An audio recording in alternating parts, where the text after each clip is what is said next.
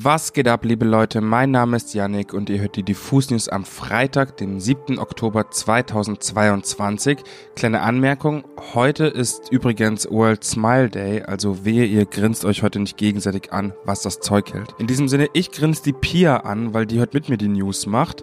Es wird nämlich dokumentarisch bei den Diffus News heute. Wir sprechen einmal über eine neue Dokumentation über die New Yorker Musikszene der frühen 2000er Jahre und über den Amazonas-Job, eine neue Dokumentation von und mit Materia. Außerdem haben wir noch einen feinen Release-Radar für euch, deswegen let's go!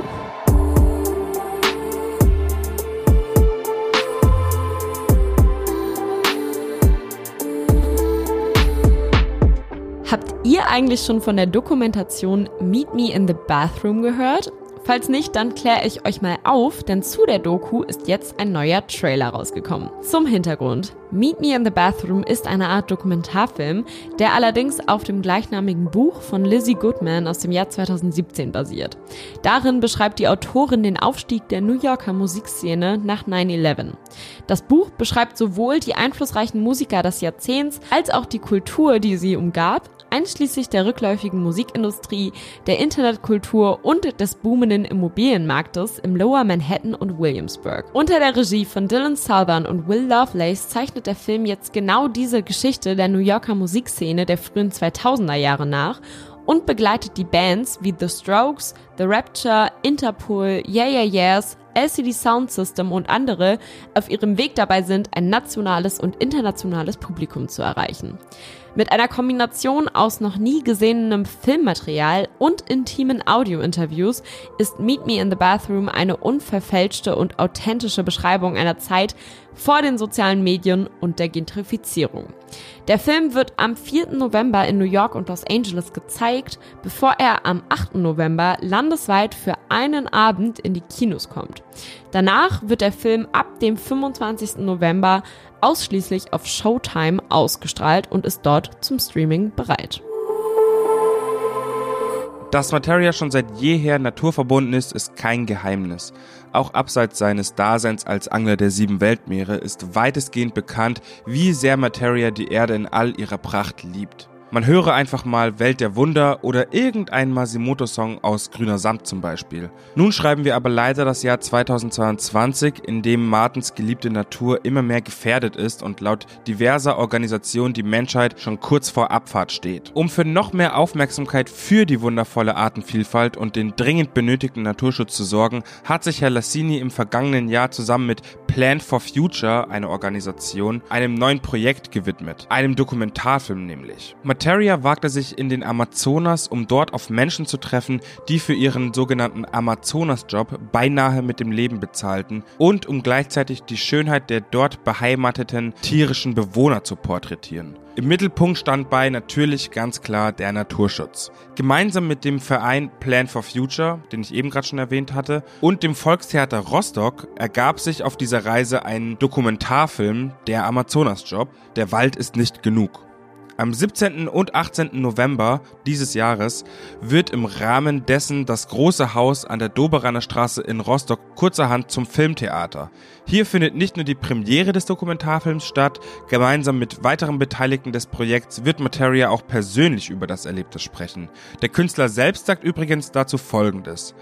Ich freue mich riesig, dieses Herzensprojekt gemeinsam mit Plan for Future und dem Volkstheater Rostock umsetzen zu dürfen und auf das wichtige Thema Natur- und Umweltschutz aufmerksam zu machen. Der Gewinn des Projektes geht hierbei übrigens an Plan for Future selbst.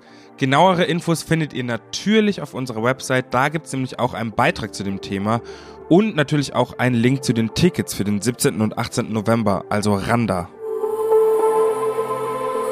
Kommen wir nun zum Release-Radar. Leute, falls ihr es noch nicht mitbekommen habt, Apache 207 ist zurück und ich muss sagen, mir gefällt richtig krass, was er da auf seinem neuen Song fabriziert hat.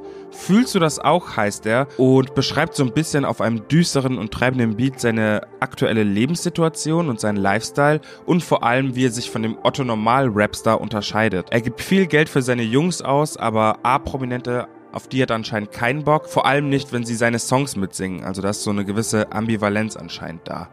Hört euch das Ding unbedingt an. Die Hook ist schon wieder ein richtig schlimmer Ohrwurm aller Apache, wie man es von ihm gewohnt ist. Er hat wirklich kein bisschen nachgelassen und irgendwie erfüllt mich das mit Freude, das zu hören. Wenn ihr im August bei unserem Diffus Sommerfest wart, dann habt ihr Dilla schon mal live gesehen. Wenn nicht, dann kennt ihr aber vermutlich trotzdem ihren Hitsong Photosynthese. Der Song, den sie gemeinsam mit MEX veröffentlichte, besiegelte zusammen mit ihrer Single Unter ihrem Dress Dillas Techno Sound.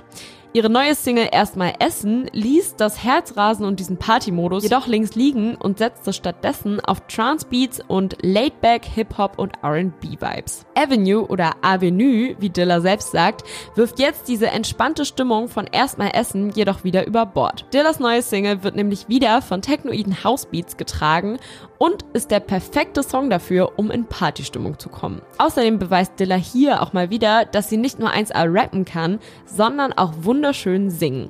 Mich hat die erste Strophe von Avenue übrigens ein bisschen an Morgens immer müde von Leng erinnert. So die Art und der Vibe, wie Dilla singt und rappt, Hört mal rein und schreibt uns mal, ob ihr das vielleicht auch so seht. In Avenue gibt es übrigens noch einen coolen Beat und Mood Switch, aber ich will gar nicht zu viel verraten. Den hört ihr nämlich nur auf YouTube, wenn ihr euch das sweete Musikvideo zu Avenue anschaut. Deshalb ab auf YouTube oder Spotify oder den Streamingdienst eurer Wahl, hört euch diesen Song an, er ist super. Absilon hat nun endlich seine neue EP 32 Zähne veröffentlicht. Insgesamt umfasst das Ding sechs Songs und einen Interlude. Normalerweise würde ich sagen, dass auf der EP leider nur ein neuer Song, also den Titelsong 32 Zähne und ein neues Interlude gibt aber Absalon hat sich für jede einzelne Single vorher schon so viel Mühe gegeben und so viel gearbeitet dafür, aufwendige Videos produziert, etc. pp, dass es einfach Sinn macht, diese Kunstwerke nochmal gebündelt auf ein Projekt zu holen, auch wenn da jetzt im Finalen vielleicht nur ein neuer Song ist. Gefühlt kommt beim kompletten Durchhören auch nochmal eine ganz andere Intensität an Emotionen hoch. Deswegen gönnt euch einen Chai, pumpt 32 Zähne, während ihr die politische Lage in Deutschland verflucht und das meiner Meinung nach zu Recht recht.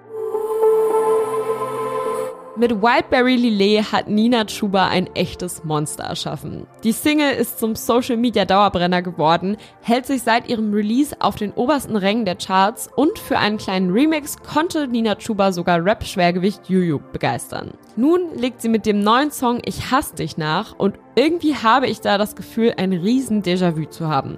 Auf TikTok und Co. springen mich die Zeilen Ich glaube, ich hasse dich, merkt denn niemand, was du sagst, ist alles Plastik, schon seit einigen Tagen an und ich bekomme die einfach nicht mehr aus dem Kopf. Umso besser, dass der Song nun endlich draußen ist. Aber nicht nur das, denn für Ich hasse dich hat Nina Chuba direkt mal wieder einen Feature-Gast ans Land gezogen. Und zwar Chapo 102 von den 102 Boys. Aus diesem Grund könnte man vielleicht denken, dass Ich hasse dich eine glasklare Rap-Nummer sei. Doch dem ist tatsächlich nicht so. Produziert hat den Song nämlich Flo August, der in der Vergangenheit auch schon mit Kummer und Kraftklub zusammengearbeitet hat. Dementsprechend klingt Ich hasse dich sogar fast eher nach einem Indie-Rock-Banger als nach Rap-Abfahrt. Wer genau hinhört, könnte sogar Ähnlichkeiten zu der letzte Song von Kummer oder vielleicht der Kraftclub-Single Mike Skinner finden. Eines können wir aber auf jeden Fall nicht leugnen und zwar, dass Ich hasse dich wieder ein kranker Ohrwurm ist und ich finde, der Song zeigt, auch Nina Chuba und Chapo 102 klingen fabelhaft auf indie-basierten Instrumentals. Das war's an der Stelle mit den Diffus News am Freitag. Vergesst nicht, diesen Kanal zu abonnieren und die Glocke zu aktivieren. Denkt auch nochmal dran, letzte Woche ist unsere Titelstory mit Max Herre und Dexter erschienen.